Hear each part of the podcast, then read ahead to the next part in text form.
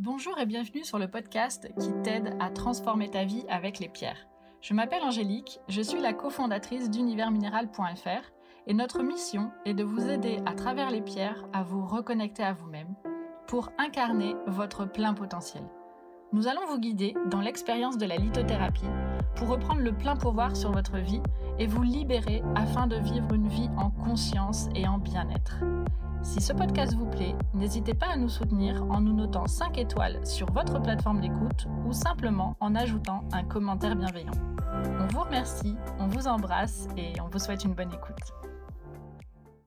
Salut, c'est Raphaël et je suis ravi de vous retrouver dans ce nouveau podcast. Alors il y a une question qu'on nous pose souvent et auquel il est très difficile de répondre, c'est est-ce qu'il vaut mieux travailler avec un cristal, une pierre brute, une pierre polie ou un bijou en pierre naturelle? Pourquoi c'est si difficile de répondre de manière tranchée à cette question? C'est parce que la réponse c'est ça dépend. Alors ça dépend de deux critères. Le premier c'est est-ce que la pierre existe sous forme de cristaux? Et le deuxième c'est quel est l'usage que vous en faites? Et dans les deux cas je vais vous donner des exemples.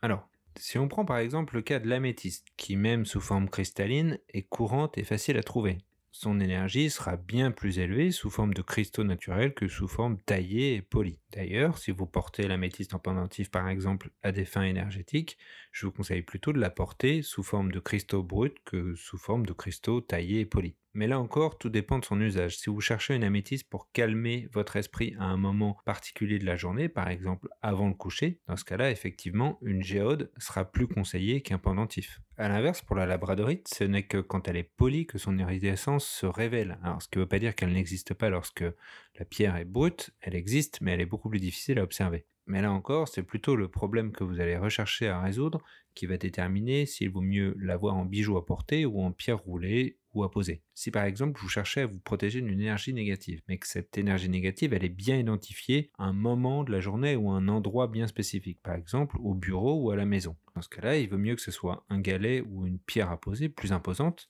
avec lesquelles vous allez travailler au moment où vous en avez le plus besoin. En revanche, si c'est pour vous protéger d'une énergie négative ambiante, dans ce cas-là, il vaut mieux avoir un bijou que vous allez porter tout au long de la journée. Si on prend l'exemple du quartz rose, qui n'existe pas sous forme de cristaux, ne cristallise pas sous forme de géode, ça nous laisse plus que le choix entre une forme brute ou une forme polie on considère que l'énergie est quasiment similaire entre une forme brute et une forme polie. Alors on entend souvent qu'une pierre brute c'est mieux parce qu'elle a une énergie qui est plus pure, plus élevée, parce qu'en fait elle a été moins altérée par la main de l'homme. En réalité, une fois que vous aurez purifié votre pierre, ça ne fera aucune différence. Après c'est encore une fois plutôt en termes d'usage, est-ce que vous avez besoin de cette pierre plutôt pour vous endormir ou dans un espace, dans un endroit particulier? Et bien sûr, est-ce que vous êtes plus attiré intuitivement vers une pierre polie ou vers une pierre brute? Parmi les pierres qui se révèlent réellement lorsqu'elles sont polies, on peut citer la malachite, l'apatite, la rhodochrosite, le lapis lazuli et bien sûr le larimar. Alors il y a un autre cas de figure où il est plus intéressant de partir sur une pierre polie que sur une pierre brute, parce que la pierre brute peut avoir des effets nocifs pour votre santé, c'est le cas de la malachite et du chrysocole. En fait, ces deux pierres cristallisent en nodules, et la malachite particulièrement en nodules et en fibres, et lorsque vous la manipulez, en fait, cette malachite va laisser des microfibres de malachite sur vos doigts, et ensuite si vous mangez ou si vous manipulez quelque chose avec, ça peut être néfaste pour votre santé. Donc pensez à bien vous laver les mains une fois que vous avez manipulé de la malachite fibreuse, si toutefois c'est celle qui vous intéresse le plus. Si vous travaillez avec des pierres roulées, je vous conseille toujours d'avoir à minima des pierres qui font 2-3 cm. Je vous déconseille de travailler avec des pierres qui font 1 cm ou 1 cm et demi, parce qu'une plus petite pierre dégagera une plus petite énergie. De même, si vous travaillez avec plusieurs pierres roulées, je vous déconseille de travailler avec plus de 4 en même temps. Et encore, il faut que ces 4 pierres soient en harmonie, c'est-à-dire que leurs énergies s'additionnent de manière à vous amener dans une direction ou à vous aider à résoudre un problème en particulier. Par exemple, la pyrite, la citrine, l'aventurine et le jade marchent très bien si vous recherchez l'abondance ou la prospérité. Lorsqu'une pierre ou un minéral existe sous forme de cristal, je vous conseillerais toujours de travailler avec cette forme cristalline.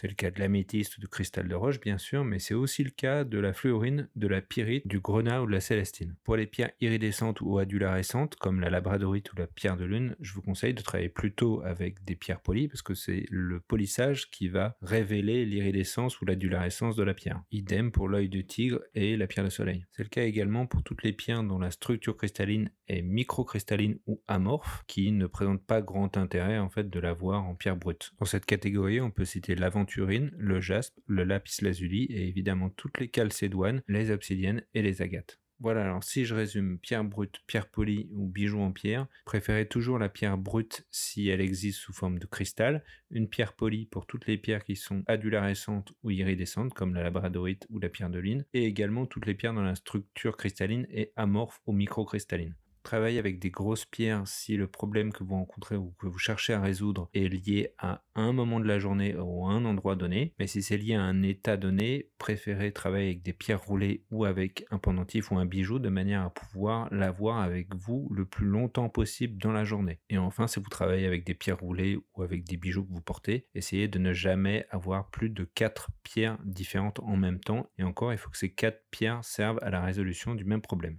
Voilà, j'espère que j'ai été clair euh, et que ça n'a pas été trop décousu. Je vous invite même à écouter ce podcast plusieurs fois s'il y a des éléments qui vous ont échappé. Si ce podcast vous a plu, n'hésitez pas à nous mettre un petit 5 étoiles sur votre plateforme d'écoute préférée. Et si vous avez des questions, posez-les en commentaire, nous en répondrons toujours avec plaisir. Je vous dis à bientôt.